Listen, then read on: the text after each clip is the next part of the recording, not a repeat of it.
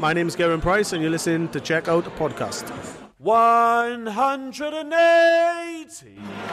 Will she be back 70. for a 48 chance to win? Or can Dozer save his skin with one dart?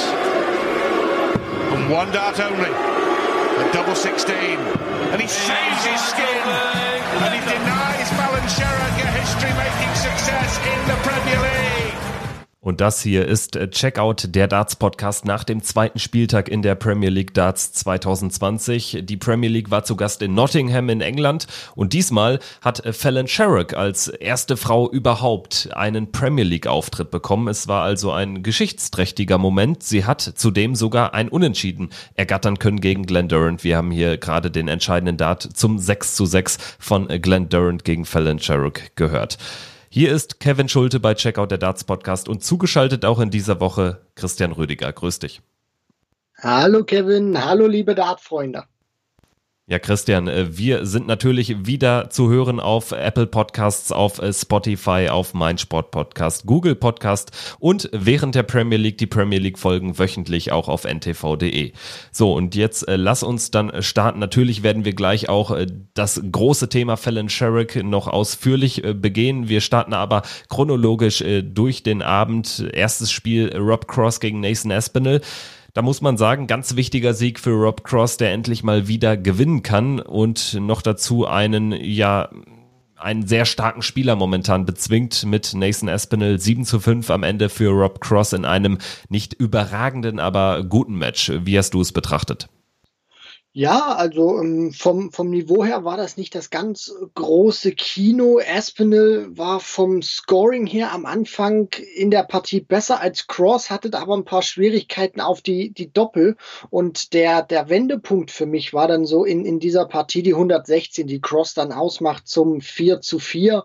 Und ähm, ja, von, von, da, von da an kam er dann auch ein bisschen besser dann wieder rein in die Partie. Aspinall hat nicht mehr so ganz äh, große äh, so, so, so ein ganz großes Scoring ausgepackt und da haben dann auch ein paar Triple gefehlt und ja, die eine Möglichkeit, die dann Espinel vielleicht noch mal hätte nutzen können, wo ihn Cross dann wirklich mit dem allerletzten, äh, auf dem allerletzten Drücker dann noch ähm, wieder eine Möglichkeit verwehrt, wo er dann den, den sechsten Dart dann endlich äh, auf die Doppel 16 reinmacht aus einem, ja, sehr schwierigen Winkel und dann im letzten Leg, da, da lief nicht mehr viel bei Nathan Aspinall zusammen. Und da muss man auch wirklich Rob Cross sagen, der ähm, hat nicht unbedingt momentan das große Niveau, aber der, der kann sich jetzt gut in die Partien zumindest reinbeißen. Und das war nicht einfach gewesen, nachdem Nathan Aspinall so einen überragenden Sonntag gespielt hat auf der Pro Tour, jetzt hier in die Premier League reinzukommen. Cross hat ja da nicht unbedingt gezaubert, dieses Match jetzt zu gewinnen. Jetzt steht er mit drei Punkten da, immer noch ungeschlagen. Also er zeigt, dass er auch wirklich dieses Spiel sehr liebt und dass er auch wirklich die Leidenschaft dafür hat und sich auch in solche Partien reinbeißt, auch wenn das Niveau momentan nicht ganz so groß ist von ihm. Ja, ich meine, das zeichnet ihn ja dann vielleicht auch aus, wenn er so ein bisschen in der Krise steckt, dann aber trotzdem jetzt eben punkten kann und sukzessive sich wieder an sein altes Niveau heranheben kann. Und ich meine, drei Punkte aus Partien gegen Gervin Price und Nathan Espinel sind ja aller Ehren wert. In der ersten Woche hat Cross eben gegen besagten Gervin Price 6 zu 6 gespielt. Price jetzt gegen Michael Smith am Start und erneut ein Unentschieden. Jetzt muss man aber sagen, für Price ist es ein gewonnener Punkt, denn er lag schon 2 zu 6 hinten gegen den Bully Boy. Das war ein Wahnsinns-Match von Michael Smith in der ersten Hälfte der Partie. Also er lag 6 zu 2 vorne, hat ein 120er Average ins Board gebrannt überragend, wie er die Triple getroffen hat, in welcher Konstanz er das geschafft hat, habe ich selten gesehen, gerade auch in der Premier League. Zwei Zehnte hat er gespielt. So, folgerichtig führt er also 6-2 und dann passiert etwas, was eigentlich nur mit dem Michael Smith-Effekt zu erklären ist. Er hat Matchstarts beim Stand von 6-3, verpasst die und er kassiert tatsächlich noch einen Doppelbreak. Aus dem 6 zu 2 heraus noch ein 6 zu 6. Es ist unfassbar. Und es reicht am Ende nur für einen Punkt. Was war da los? Also ich kann es dir wirklich nicht erklären, aber diese Partie, die äh, spricht sinnbildlich für die zwei Gesichter des Michael Smith. Also das, das war ja in der Anfangsphase oder bis zum 6 zu 2 ein, ein richtiges Blutbad, was er da auf, auf die Triple 20 da veranstaltet hat. Ein Gemetzel. Also da musste man schon wirklich fast vom Fernseher ausrufen, Michael Smith, hab doch bitte Gnade mit diesem Triple 20er Feld, was, was er da gespielt hat. Und vor allem, es sah so unverschämt leicht und locker aus, als ob es, äh, als ob er nichts anderes äh, machen würde und als ob es das einfachste auf der Welt wäre. Und dann plötzlich beim Stand von, von 6 zu 2, du denkst, der bringt das Ding ganz smooth und äh, easy über die Ziellinie. Und heute ist er wirklich in seinem Flow drin den, den kann nichts rausbringen. Und dann plötzlich 6 zu 2, äh, Price holt sich das 6 zu 3, dann er hat Matchstarts und plötzlich merkst du auch wieder, Price kommt ein bisschen näher ran, dann wieder 6-3, 6-4 und plötzlich rattert's im Kopf. Er trifft die Triple nicht mehr in, in dieser Vollständigkeit oder bricht dann in der Hinsicht wirklich vollkommen ein, weil wenn du von 120 auf 102 beziehungsweise 101 dann im Average runtersackst, also minus 18, 19 Punkte, das zeigt ja dann auch, wie schlecht du in dieser Phase gespielt hast, um diesen Average so krass zu senken. Also das, das, das war dann auch kein Mitte 90er Average mehr, den er in diesem Zeitraum noch gespielt hat. Und äh, was, was mir dann auch aufgefallen ist, er hat dann sehr hektisch gewirkt und vor allem auch sehr nervös. Und ähm, ja, Price hat, hat sich reingebissen und ja, Michael Smith kann sich da wirklich nur an die eigene Nase packen. Und ähm, ich bin gespannt, wie lange braucht oder ob er da auch wirklich eine Zeit braucht, um das zu verdauen. Und für Price fühlt sich dieser Punkt auf jeden Fall wie ein Sieg an und für, und für Michael Smith wie eine ganz klare Niederlage. Ja, nächster Tiefschlag für den Bully Boy, nachdem er da gegen Glenn Durant mit 3-7 Baden gegangen ist verpasst er einen ganz wichtigen Sieg gegen Gervin Price. Das heißt, Smith mit einem Punkt aus zwei Spielen erstmal im unteren Tableau der Premier League aktuell. Dann gehen wir auf die dritte Partie und die hatte es durchaus in sich. Gary Anderson gegen Peter Wright, das schottische Duell. Auch dieses Spiel endet 6 zu 6 und ja, es war irgendwie ein bisschen komisch, denn Wright spielt nur 88 vom Average. Also das äh, ist überhaupt nicht sein Standard, nicht der Standard des Weltmeisters, aber er spielt auch siebenmal die 180.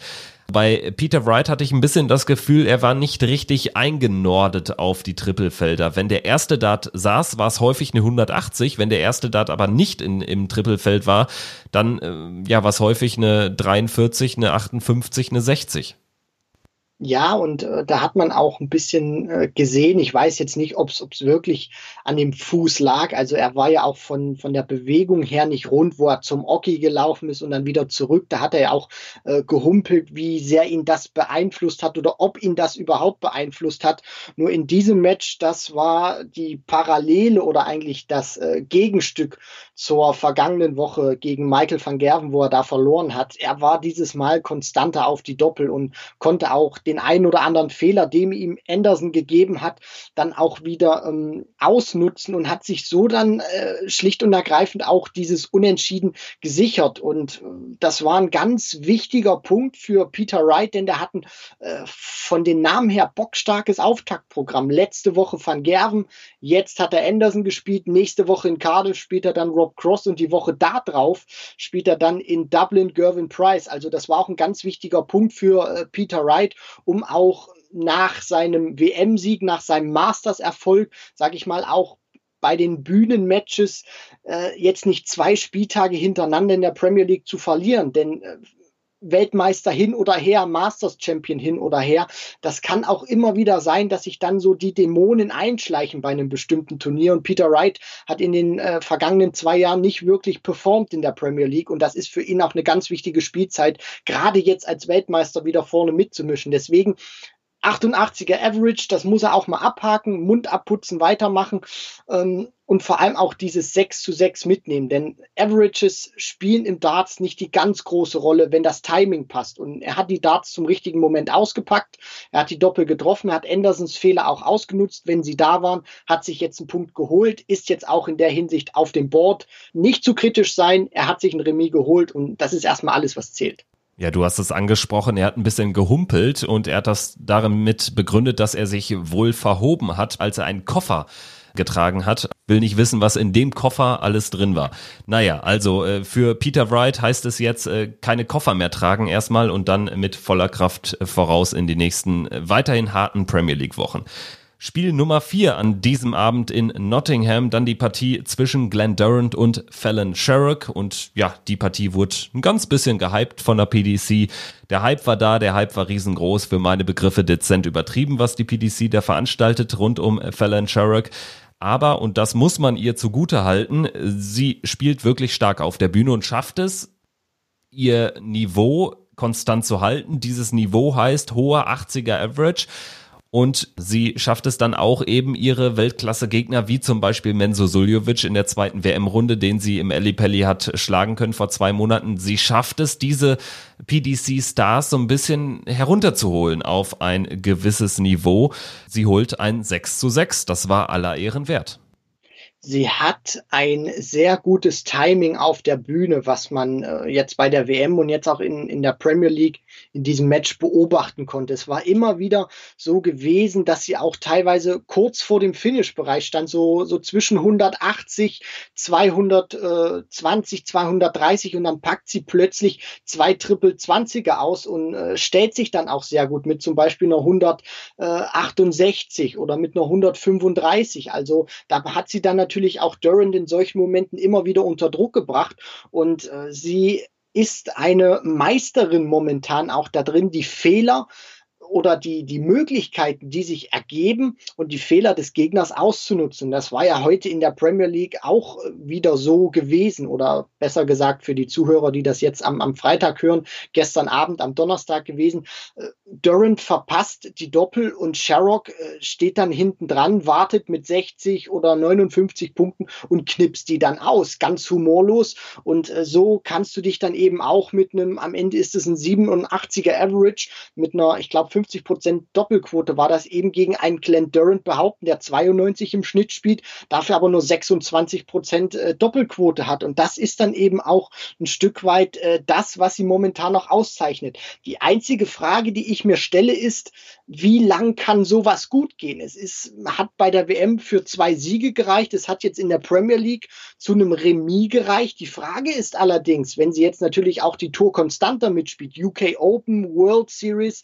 und mal schauen, was da noch so weiter kommen wird. Wie weit reicht das denn? Denn ich glaube nicht, dass du konstant über ein Jahr mit einem hohen 80er Average äh, oder knapp an der 90 dran auch weiter so konkurrenzfähig sein wirst, weil irgendwann werden auch die Partien kommen, wo sie dann plötzlich gegen jemanden spielt, der 100 im Schnitt spielt oder 105 und dann wird das eben auch nicht mehr reichen, weil sie dann überhaupt nicht mehr in diese Reichweite kommt. Und ähm, da sehe ich momentan ein bisschen das Problem. Sie muss ihr eigenes Niveau anheben, was sie aber momentan zeigt, das ist einfach, ähm, muss man ihr auch zugute halten, sehr, sehr stark. Sie fühlt sich auf der Bühne wohl, sie äh, knipst die Dinger aus, Durant verranzt die Sachen, sie ist da und das äh, muss man ihr dann auch wirklich zugute halten. Bei all dem Hype, du hast das angesprochen, also äh, und auch nett formuliert. Also ich würde es nicht nur dezent übertrieben nennen, sondern für mich war das teilweise auch eine Spur zu viel, wenn man eine Frau, die zwei Matches bei der WM gewonnen hat, plötzlich vergleicht mit Billie Jean King, die 39 Grand Slams gewonnen hat, oder Serena Williams mit 23 Grand Slam Siegen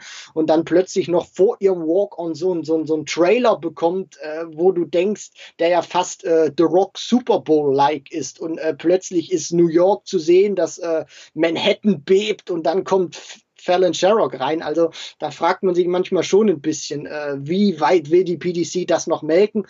Das ist aber alles so medial. Sie kann das gut verpacken und sportlich äh, muss man ihr das wirklich zugute halten. Macht sie das momentan sehr, sehr gut und die Resultate stimmen für sie. Ich sag mal so, also Fallon Sherrick hat jetzt äh, schon einiges an Geld mitgenommen und sie spielt jetzt in ja, in steter Regelmäßigkeit gegen die Besten, das wird natürlich ihr Spiel dann auch nochmal auf ein höheres Niveau heben können. Und das kann insgesamt natürlich nur gut sein. Ich bin aber auch bei dir, äh, jetzt äh, Vergleiche zu ziehen, vor allen Dingen äh, Sportarten übergreifend zu den großen Damen des Tennis halte ich auch für sinnlos letztendlich. Dann äh, würde ich sagen, wir gehen jetzt noch mal kurz in das letzte Spiel des Abends. Das war nämlich auch eine kurze Geschichte. Anders als die äh, vier Partien zuvor ging es nicht über die volle Distanz und man muss äh, mit Daryl Gurney vielleicht ein bisschen Mitleid haben. Der hat gegen einen überragenden Michael van Gerven gespielt. Gurney aktuell auch nicht in der Form, die er in den letzten Jahren hatte, vor allen Dingen die er 2018 hatte, 2017 hatte. Er verliert mit 1 zu 7 gegen Michael van Gerven und muss froh sein, dass er keinen Whitewash kassiert. Ja, es, es lief einfach von vorne bis hinten überhaupt nicht gut. Er bekommt gleich einen Break, hat dann die Möglichkeit zum Rebreak, nutzt die nicht, drei Darts vorbeigesemmelt am Doppel und Van Gerven äh, ist dann auch wirklich da und, und bestraft ihn in diesem Moment mit 104 Punkten, äh, macht die aus und von da an war das auch wirklich eine, eine Einbahnstraßenfahrt Gurney kam überhaupt nicht hinterher und muss dann auch, du hast das richtig angesprochen, Kevin, äh, zufrieden sein, dass er hier nicht mit, mit 7 zu 0 und einem Whitewash aus Nottingham wieder abreißt. Und äh, zu, zu Michael van Gerven müssen wir auch sagen, der hat auf der Pro Tour jetzt am Wochenende nicht unbedingt überzeugt. Der hat beim Masters keinen so gelungenen Start gehabt in die Saison.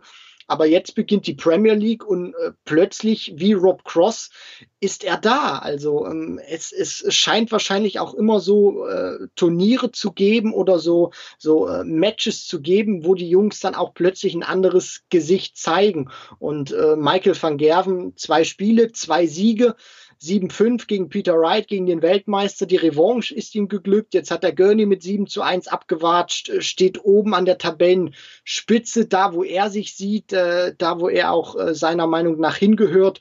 Und äh, ja, also momentan läuft auch alles in, in seine Richtung. Die Darts haben auch heute äh, gut funktioniert und vor allem auch die Doppel funktionieren neben dem Scoring auch recht gut bei ihm. Und äh, wenn er das Scoring sage ich mal, konstant hält und diese Doppelquote konstant hält, dann wird es auch in diesem Jahr wieder ganz schwer sein, für die Jungs dahinter MVG zu schlagen.